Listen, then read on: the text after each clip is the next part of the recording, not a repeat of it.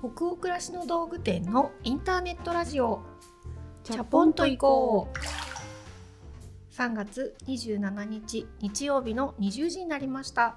こんばんは。北欧暮らしの道具店店長の佐藤と。スタッフの吉部こと青木がお送りします。インターネットラジオチャポンと行こうでは明日から平日が始まるなという気分を皆さんからのお便りをもとに一緒にお風呂に浸かっているようなトークを繰り広げながらチャポンと緩めるラジオ番組です。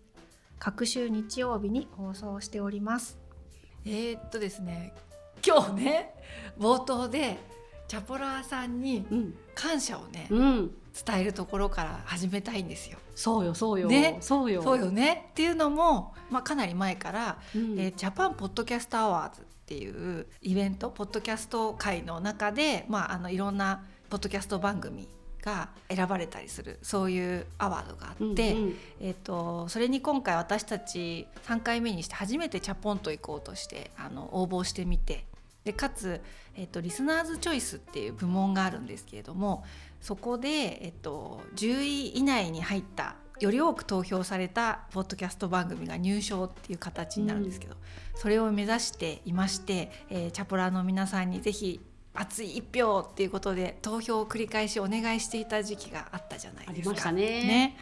で動画も作ったりなんかさせてもらって、うんうん、でちょうどですね、えーと、この収録をしている、えー、昨日の夜授賞式がオンラインであって、はい、えーと、私たちもそれ覗かせて参加させてもらったんですけどそこで、えーと、発表がありましてなんとこの「チャポンと行こう」というポッドキャスト番組がですね、えー、リスナーズチョイス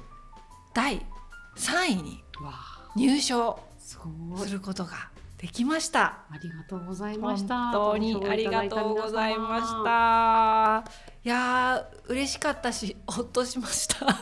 あと本当に なんか投票してくれてると思ってねねあのその確か3万数千だったかあの相当数のあらゆる番組のリスナーが投票した結果らしいんですね、うん、私たちチャポンと以降も上位3位に入ることができて、うん、入賞することができるだけでも初めてのチャレンジだから嬉しいって言ってたと思うんですけど、はい、あの古典ラジオさんとか、うん、ゆる言語学ラジオさんとか、うんうん、私たちも結構聞いていたり、あの楽しく勉強させてもらったりしているポッドキャスト番組に続いてこのね チャポイコが3位につけることができたっていうことは多分相当数の投票をしてくださった方がいたに違いないんですよ。うん、ねはい。聞いてくださってるだけでなく投票までねちょっと手間だったと思うんですけれどもね。ね参加してくれてありがたかったですね。ね本当に私たちその投票した時に書いてくださったコメントとかは読めないんですけど、うん、でもきっといろんなご感想をねお便りにお寄せくださるみたいに多分あのアワードの方にも投票してくださった方もたくさんいるんじゃないかなと思うので、うん、なんかこの3位っていう結果を昨日初めて聞くことができて私たちも投票を呼びかけてお願いしたりしたのもあってほっとしたしみんなで作り上げることができたこの入賞経験をね、いただくことができたので本当にありがとうございますっていう。は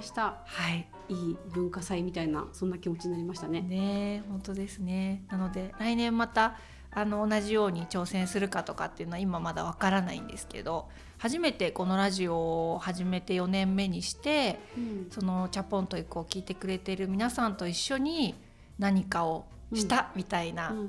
経験になりましたよね。そうですね、うん。まあでも賞取る取らないとかじゃなくなんか気負わず続けていけられたらいいなとは思いました。はい、なんかもらっちゃうとこう、うん、なん。か勝手にいろいろ思っちゃいそうで自分で。そうだね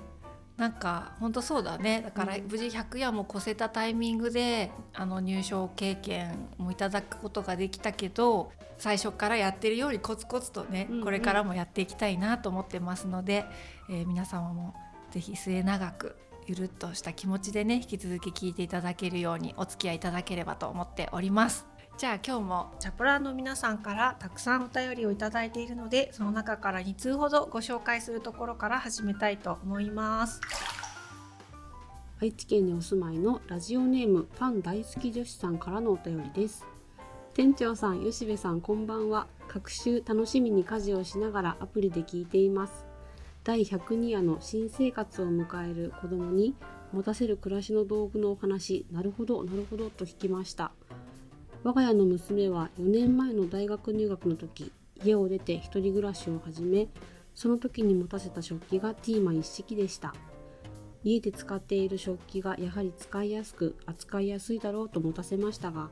この度4年間の大学生活を終えて一度も割れることなく新社会人としてそのまま会社の寮に引っ越し荷物として運ばれる予定です。吉部さんのティーマの話を聞いてあ私正解だったのねと自己満足したところです。これからもお二人のお話楽しみにしています。はい。愛知県にお住まいのパン大好き女子さんということでありがとうございます。ありがとうございます。であの多分正解不正解はないとは思いつつそうなんですよ。吉部さんと全く同じストーリーでティーマをね、一式娘さんに持たせられたんですね。ねしかもそれをそのまま寮に持って行ってくれてるって書いてるからやっぱあげると思います今一式。うん。うん。私もあ正解だったんだねって思いました。お互いに。お互いに。ね、なんか娘さんの親目線で見た時のきっと成長とか、うん、どんどんこう社会人に近づいていかれる様子っていうのもなんとなく私たちもお便りを見ながら想像しちゃいましたけどそれとともにずっとあるティーマっていいよね。ねうん、しかもそれまだあと10年後も持ってたらでそれ増えてたりするかもしれないよね。あもう1種類買おうとか色違い買ってみようかなとか。うん。なんか広がっていくのかもしれないね。ねなのでなんかすごい心が温まりましたね、うん、このお便り。嬉しいなって思いました。じゃあ次のお便りいきましょう鹿児島県にお住まいのラジオネームあじさいさんからのお便りです。私は毎月給料が出たら北欧暮らしの道具店で買い物をするのを日々の楽しみにしています。今月はリップバームと手になじむ三角形のお箸にしました。リップは家にもいくつかあるしなぁと思っていたのですがスタッフの皆様の並々ならぬ気合と熱意が生地からビシバシと伝わり購入に至りました。北欧産のオリジナル商品は作ってくださった方々の思いが伝わり使っていると本当に胸がいっぱいになることがあります。こちらもその思いを受け取り大切に使いたいと改めて思いました。チャポイコでたまに商品の開発秘話を店長さんが話してくださるのが大好きなのでまた時々でいいので裏話など聞かせていただけると嬉しいです。はいあじさいさん。ありがとうございますありがとうございます毎月給料が出たら何買おうって探してくださっているってすごい嬉しいなね、ありがとうございます。でもなんかそうですよね。私たちもまさに。そう、そう本当そうです。自分のお店でもだし、他のお店でも、はなんかそろそろ何か買いたいなって気持ちがある時ちょうどフィットした何かを探し回ることってありますよね、うん、日常に。ね。うん。リップバーム買ってくださったんですね。ちょうど今日このラジオの収録している少し前に私が個人でやってるインスタグラムでも投稿したばっかりなんですけど、今結構花粉が辛いんですよね私も。うん、で小鼻の周りが鼻かみすぎて皮むけてきちゃったりして、うんうんうん、なんかポロポロとこう角質が落ちるみたいなことがあるんですけど唇を保湿した後にその残ったバームをそのまま指先で鼻の周りにポンポンポンってこう叩いたりすると、うんうん、すごい柑橘の香りに癒されたりとか小鼻周りにマルチバームっぽく塗ったりしてもなんかそのちょっと乾燥が一時的に収まったりする感じがあってものすごい勢いで減っていく時期なんですよねこの春が。うんうん、なのでちょうど1年ぐらい前にリリースしたんですけどリップバームをなんか作ったその気持ちの部分で最初私たちオリジナルでコスメの領域で商品展開始める時にアイカラーとリップカラーからスタートしたんですけど、うんはい、いずれ何を作っていこうかって時にリップバームを考えたのも肌身離さず持ってないと困るものでお客様に必要としてもらえるものを作り出したいっていうのがすごくあってそうなるとやっぱスキンケア寄りのアイテムになってくるんですけど、うん、そうリップバームって私自身も唇がかぶれやすいっていう悩みがあったんで、うん、そういう開発しているスタッフの思いとかも受け取ってくださってるっていうこのあじさいさんのお便り見て、ちょっと暑苦しいかしらって思いながらいろいろ調整して記事をみんな書いてると思うんですけど、その思いが伝わって購入に至りましたってなんか伝えたいなっていう気持ちを受け取ってもらえた喜びみたいなのを感じますよね。うんでそのたまに商品の開発秘話を話してくださるのが大好きって書いてくださっていてこういう雑談の中でちょこっと触れるっていうことは今まであったかなと思うんですけど実際お話しさせていただけるなら話したいことね、めちゃくちゃいっぱいあるんですよねやっぱり商品の開発の分野って。話していい？みたいな、ね、いい？聞いてくれる？そう聞きたい聞きたいのかなっていうのもなんかあって躊躇してたかもしれませんね。うんやっぱり北欧暮らしの道具店って母体が EC サイトで物を仕入れてお客様にご紹介したりとかオリジナルで自分たちも必要とするものを開発したりとかっていうことがメインなのでね。なんかそのやっぱり根幹の部分に触れた話ができて伝わったり通じ合ったりできるって、まあ、私にとってやっぱ最上の喜びというか。なのでどこかでねなんかそういう回作ってみてもいいかなってね。はい。沸騰風呂になる予感しかこれしない、うん、テーマだけど。ねでも大丈夫。あのディレクターがまとめてくれるので。そうだよね。そこへの信頼感が。どっかでそういう機会を作れたらなって思います、あじさいさんありがとうございました。その他にもたくさんのお便り本当にありがとうございました。お便りはすべてチャポエコスタッフ全員で楽しく拝見をしておりますそれでは本日のテーマとなるお便りに行きましょう。千葉県にお住まいのラジオネームあおさんからのお便りです。お二人の好きなパンは何ですか？以前佐藤店長が熱く語った後にすぐ熱くなっちゃうけど好きなパンは何ですか？っていう質問でもいいんですよ。とおっしゃっていたことがありましたが好きなパンについてぜひ伺いたいです私は休みの日の朝大好きなパンを食べることにしていて金曜日の仕事帰りにパン屋さんによって美味しそうなパンを選び翌日の朝お気に入りのお茶と一緒にパンを食べるのがたまらなく幸せです。最近は美味しいサンドイッチ探しを楽しんでいます。ちょっとお高めのパン屋さんも駅直結のお手頃なパン屋さんも好きだし食パンを買ってきてホットサンドやフレンチトーストにするのも大好きです。好きなパンやおすすめの食べ方、美味しいお店、パンにまつわる思い出など、熱々ほかほかなパントークを聞きたいです。はい。千葉県にお住まいのあおさん、ありがとうございます。ありがとうございます。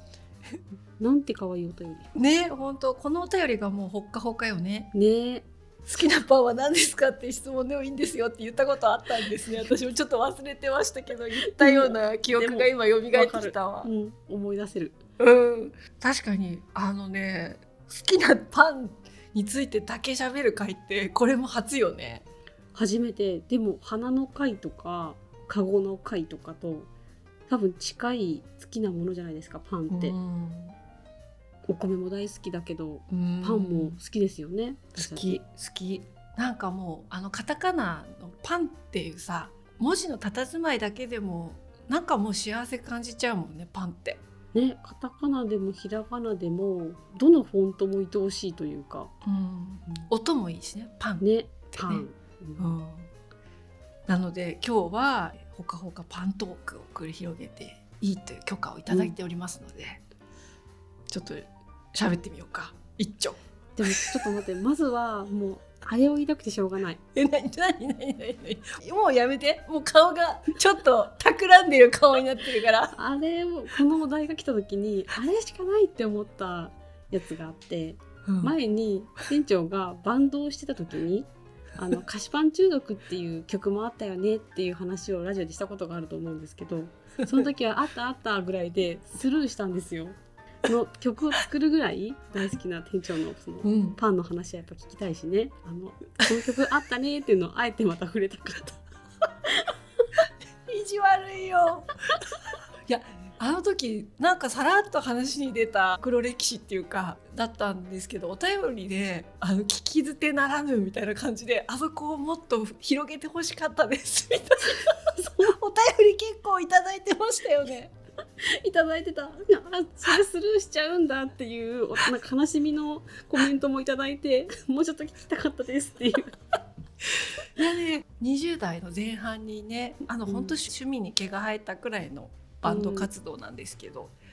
もともとドラムをね始めるきっかけがあってそのバンドが続くに従って前に出て歌ってっていう話になってドラムやめてボーカルとして前に出て最後解散っていう感じで、まあ、20代の前半結構熱心に音楽やってたんですけど、うん、まあ、コピーとかもしてた当時スーパーカーとかすっごく好きなバンドだったので、うん、ミキさんの声に憧れて歌い方真似したりね、はい、なんかそういう思い出が今蘇ってきますけどほとんどオリジナルで曲をみんなで作っていたのでその中に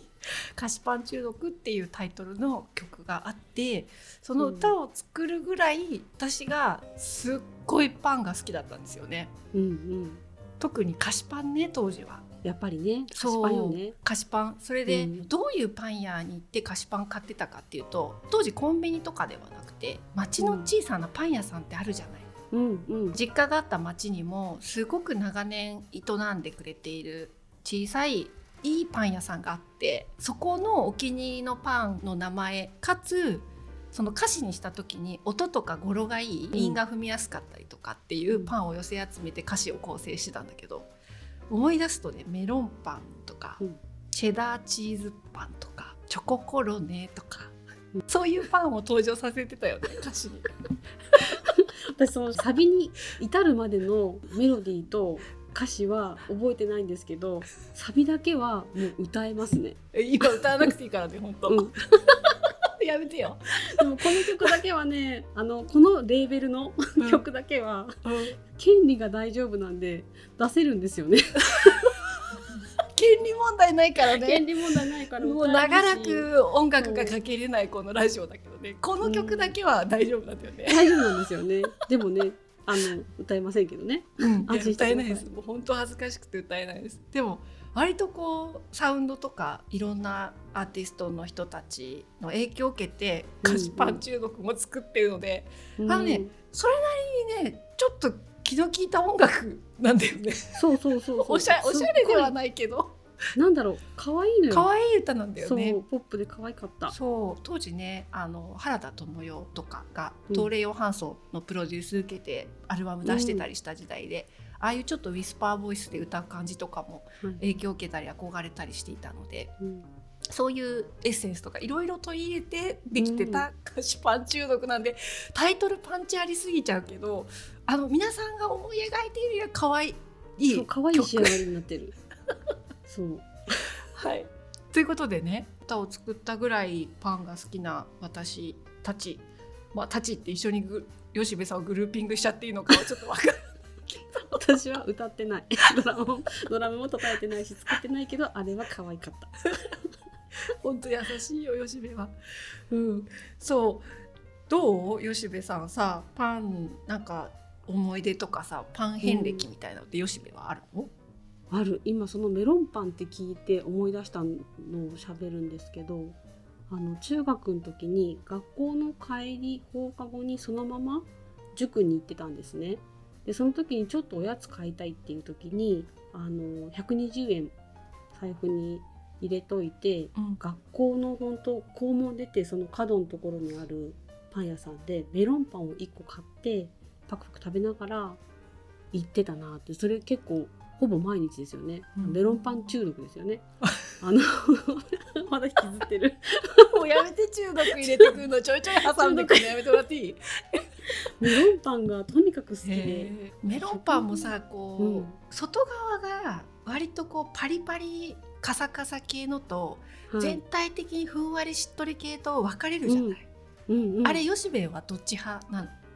全体的にふんわりしっとりだけど角のあ,、うん、あのあぶれたとこだけカリカリ派。角のあぶれたところってどこ？あの角角でペチャーってなってこうギュッて焼き締められてクッキーみたいになってるのがついてるのは当たり、うんみたいなのありませんでした？下の方のね。そうそう台座の方がカリカリっていうことね、うん、あ確かに。それは当たりかもしれない。私もふわふわ系が基本的に好きなんですよ。外側も含めて割とふんわりしていて本当に吉部が言った通り、うん、どっかだけがかりついてるぐらいのメロンパンが好きだな。でもカリッとしてるかと思ったら中がすごいふわもちって最後になるやつあるじゃないですか、うん、あのメロンパンもいいですよね、うん、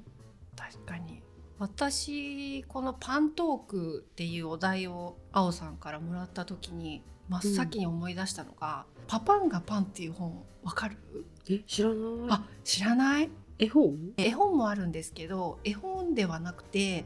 当時そのあったパンの会っていうのを主催されてるメンバーの方たちが食べ歩いて書いていらっしゃる本でそれを20代の時に買い集めててさっきのほらお給料が出たら北欧暮らしで探してくださるっていう方いらっしゃったけど当時の私お給料が出たその本を片手に、都内に行ってそのパンの食べ歩きをするとかをしてたぐらいすごいねその本が魅力的なの。へまあもう20年以上前なので紹介されてるお店自体がね今もあるかとかっていう情報もあるとは思うんですけどただやっぱりそういうパンにまつわるコンテンツを20代の私はなぜか漁るように読んでいたなって。今の方がだからこう買い集めにわざわざ都内に出かけるとかもう全くしてないし身近な中で新しいパンを求めるとかっていうよりはパン好きとして日頃いつも食べてるパンの中で楽しむっていう感じにある意味で狭まったかなとは思うんだけど、うん、吉兵衛さんはどう？なんか最近好きなパンとかこうやって美味しく食べてるよみたいなのとかってあったりする？これがあれば美味しく食べれるって感じているものがあってそれがカルピスバター、うん、あなんかちょっとバタートーストをフライパンで焼いた時も美味しいしホットサンドをしますよっていう時にそのあの外側を焦がすじゃないですか、うん、焼き目つける時にバターがふわっと買うと美味しいって思うしなんかシンプルな食材でハムチーズとキャベツとかで挟んだだけでもすごく風味豊かになるので欠かせないなって思います。焼き方とかはそういう時ってフライパンで焼くの？吉部さんはいつもホットサンドメーカーがないのでフライパンで小さい蓋で押し焼きして。へ普通のトーストも魚焼きグリルとかで一気に焼くっていう感じですかね。そっかそっか、うん、私最近あのー、前も話したように結構定番で毎朝お味噌汁を飲むんだけど、うん。最初お味噌汁ライフ始めた頃はかなりお米を朝食べる分量を増やしてたんだけど、うん、なかなかやっぱりずっとお米っていうのもパンが好きだから続かなくって最近パンが混じってくる量もまた少し戻ってきてるんだけどトーストであれなんていうメかなんか阿蘇のミルクブレッドってとか豆乳ブレッドっていうあの、はいはい、あのちっちゃいやつ。わかる？阿蘇牛。うん。阿蘇牛乳のミルクブレッドかな、うんうんうん、私あれ本当に結構いろんなスーパーで売ってると思うんですけど、うん、私がよく行くスーパー何軒かでも大体置いてあるのであれはすっごい食べてますね。もうあった好きなパン相当近所で手に入る美味しいパンとして私たち家族の胃に入ったんじゃないかっていうぐらい食べていて。うちはあのビョンって飛び出すタイプのトースターなんですよ。はい、あれ厚みあるじゃない？阿蘇牛乳のミルクブレッドって。で,、ね。でもなんかそれを無理やり無理やり押し込んで また雑な話で本当にあれなんだけど、まあ、ちょっとフライパンで焼いたりするのが面倒っちいなって思って、うんうん、ギュギュギュってその入れてもちゃんとね飛び出すのよ。入れる時はちょっと難易度あるんだけど飛び出す時はね元気にビョーンって出てくるんですごく両面しっかり焼き上がってそれにバターを塗って、すっごい蜂蜜かけるの私は。ブチュブチュブチュって。その上にいっぱい。蜂蜜好きだね。そう。それを朝お味噌汁と一緒に最近食べたりしてます。蜂蜜と？お味噌汁？うん。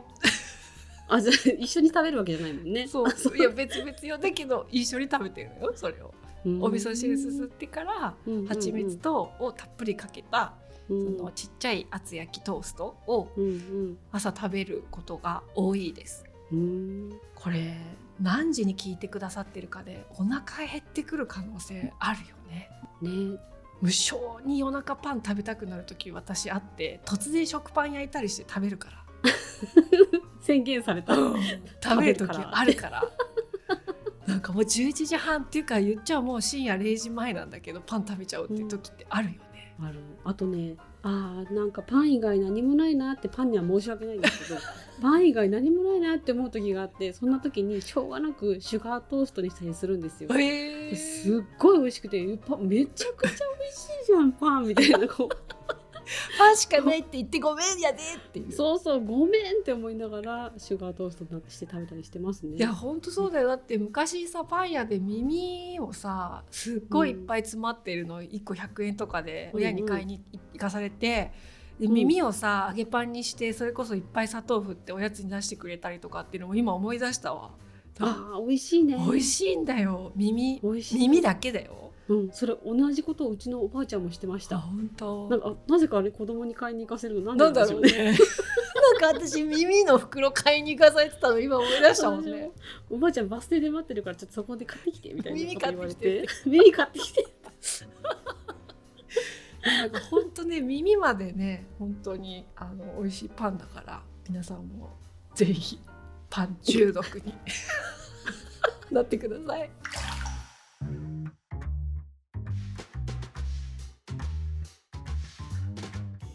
あとはパンにまつわる道具とかでトーストを乗っけた時に絵的に完成するお皿の大きさとか、うん、縁取りの絵の模様の感じみたいなのも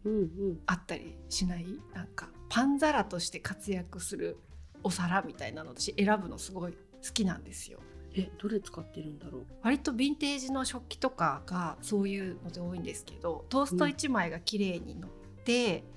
うん、なんか縁取りにちょっと可愛い絵柄が入ってたりするものを、うん、なんかいろんな種類買い集めていて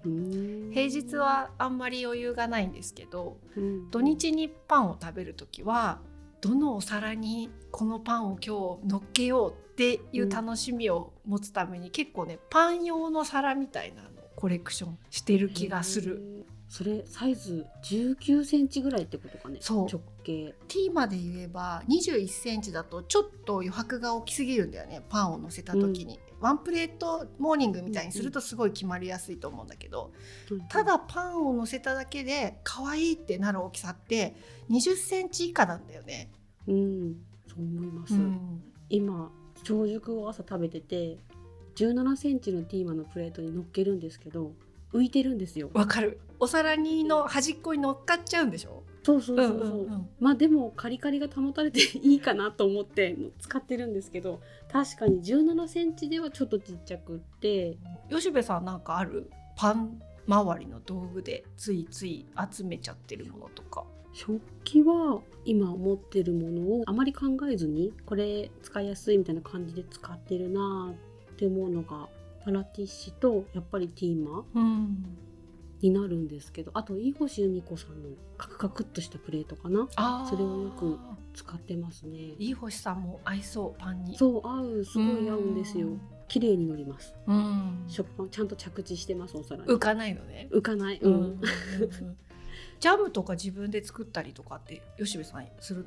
ジャム買わないし作らなくなりましたね。なんでそっか。じゃそもそもパンにあんまりジャムは塗らないんだ普段。そう家族はそんなに食べないので私もなんか食べなくなっちゃいましたねジャム。そっかそっか。うん、ジャムねでも作るの幸せだから。あの作る瞬間がめっちゃ幸せだよね。私も1年にほんと数えるほど2回とかやってるかなくらいしかジャム作るとかないんですけど、うん、あなんかジャム作ってみようかなみたいになる日が突然訪れるだよね、うんうん、それスーパーでいちごがいるからとかじゃなくて？そうそうそう。だからそう,、ね、なんかあいちご並んできたとかっていう日にテンションが上がっちゃって忙しかったりするのに今日夜中ジャム煮てみようかなって思ったりして、うん、なんかちょっと現実世界から一歩奥の物語の世界に入った風に思えるんだよね。うんうんうん、そういう錯覚みたいな時間が欲しくって多分ジャムを煮たりしようっていう気持ちになるんだと思うんだけどなんかキッチンでコトコト煮たりしてるとうまく言えないんだけど普段家の中には決して漂わない匂いがするのよ。あね、あの匂いがね、ご褒美だよね。そう。あとプラムの時、ああ来た作っちゃう。なんか私北欧のアラビアっていうブランドのヴィンテージでジャムポットを持ってるんですよ。で ジャム作りしないのに雑貨として可愛くてすっごく昔にジャムポットを買っていて年に2回ぐらいね出番が来る時にあジャムポットを持っててよかった。私ジャム専用のポット持ってんだよなってその時に思うんですよ。やったー。そう。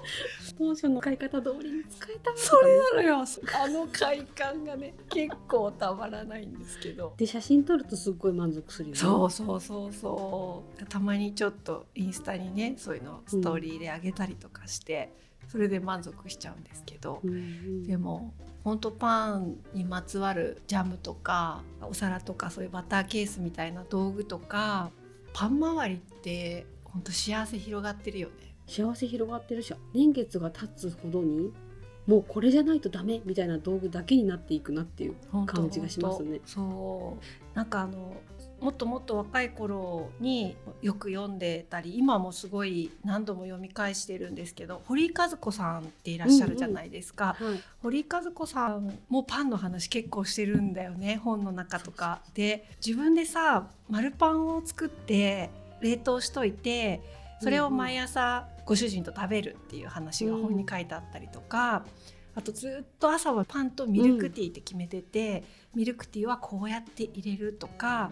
そのミルクティーは白いウェッジウッドの食器でティーカップソーサーはもうずっとその決まった定番のものがあるとか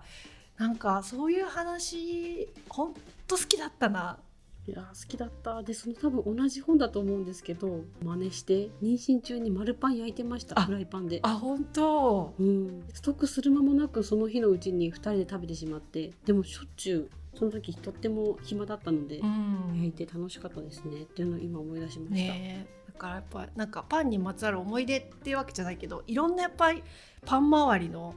なんていうの、うん、情報を私たちも取り入れて今までたくさんの、うん。人の暮らしから影響を受けてきてるから、うんうん、なんか今日そういうのもいろいろ思い出しちゃったな話してて。そうね、うん、影響を受けてきて今っていう感じかもしれないな。カルピスバターも多分自分で見つけたんじゃなくって誰かが食べててへえ食べたいってなんか思ったと思うんですよね。それで出会ったはずだし。やっぱりいろんな影響で自分って形作られてるんだなってなんかこういう話すると改めてしみじみ思うよね。ね。ぜひこのラジオを聴いてくださっているチャポラーの皆さんもこのパンが美味しいとか、うんうん、あのこうやって食べているとかぜひネタがありましたらお便りで載せていただけると、うん、また次回以降ね読んでシェアしたりできると嬉しいですよね。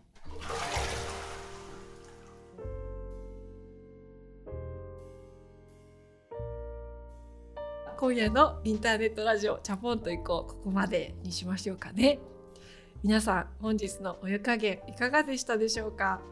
吉部さん今夜はお腹の空いてくる話だったかもですけど、ね、何度ですかね？今日は暑くも緩い気がするので38度。30度台久しぶりな気がしますね。いや本当。私もなんか喋っててお腹空いてきた今。すごく。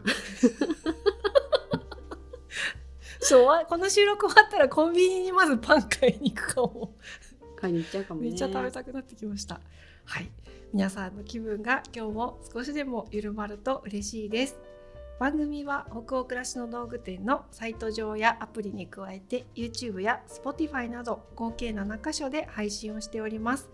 ぜひご自分のライフスタイルにフィットしたプラットフォームでお楽しみください。引き続きお便りも募集中です。感想ご意見ご質問などサイトやアプリでチャポイコ最新記事を検索していただきページ後半にあるバナーよりお送りください。Spotify などの場合は説明欄のリンクからお便りフォームに飛ぶことができます。全国のチャポラーの皆さんお便りお待ちしてます。次回のチャポンと以降は4月10日日曜日の夜20時の放送を予定しております。それでは明日からもチャポンと緩やかにそして熱くいきましょう。北欧暮らしの道具店店長の佐藤とスタッフの吉部こと青木がお届けしました。それではおやすみなさい。おやすみなさい